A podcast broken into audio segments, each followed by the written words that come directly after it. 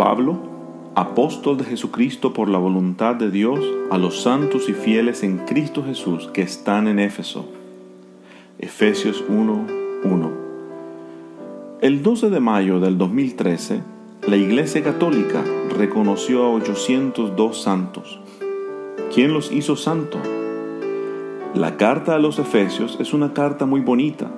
Nos enseña bastante del Señor y su relación con los suyos. En este pasaje es mi deseo que veamos algo bien interesante y espero que nos ayude a discernir la verdad de quienes son santos. El objetivo, sin embargo, no es el de hablar mal de los católicos, no, solamente aclarar lo que nos dice la Biblia de quienes son santos. En la Iglesia Católica es un proceso el llegar a ser santo.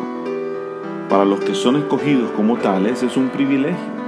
Por ejemplo, el proceso es bien extenso y requiere que la persona haya muerto y muerto siendo católica.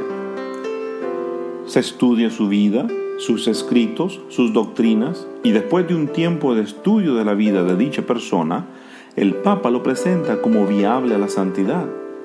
Después, para poder ser santo es necesario el poder establecer si tal persona ha hecho un milagro, porque los milagros son pruebas que esta persona puede interceder, porque como que tiene poder divino. Y asimismo se encuentran más calificaciones a las que tiene que someterse la persona que se quiere santificar para poder lograrlo. Hasta que llega un momento que si ha pasado la prueba, es canonizado es declarado santo. La gente lo venera y lo ocupan como mediadores. Aunque se puede debatir esta información, pero según el Vaticano, se cree que hay más de 10.000 santos. Pero ¿qué nos dicen las escrituras? En la carta a los Efesios, el apóstol Pablo se presenta a sus hermanos y hermanas congregados en Éfeso, pero les llama con un título bien particular. Les dice, a los santos y fieles en Cristo Jesús. Para poder ayudar a meditar, tengo unas cuantas preguntas que quisiera hacerle a usted, apreciado lector. ¿Estos santos a los cuales se refería el apóstol Pablo estaban vivos o muertos? ¿Eran unos pocos o la congregación en Cristo Jesús? Si acaso creen que estaban muertos, ¿podrá un muerto leer una carta en esa posición? ¿Cuántos milagros habrán hecho ellos para que Pablo les llamase santos? Ninguno, porque fue Cristo quien hizo el milagro más grande del mundo, el cual es que vino a amarnos y darnos paz entre su Padre y nosotros.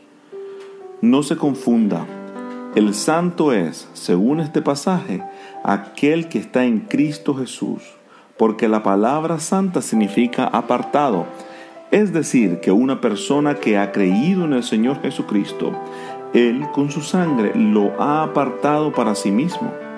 Es como las ovejitas, Él las compró y se las lleva. Exactamente eso es ser un santo, simple y sencillo.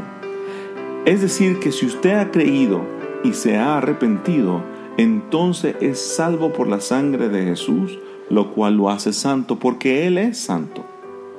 Hoy mismo hay en las congregaciones de iglesias que son fieles a Cristo el Señor y su palabra muchos santos que viven y dan testimonio de la gloria de Dios, su Hijo y el Espíritu Santo, porque ya han sido salvos. Quiero que mediten en esto. ¿Es usted santo? Y la respuesta es sencilla.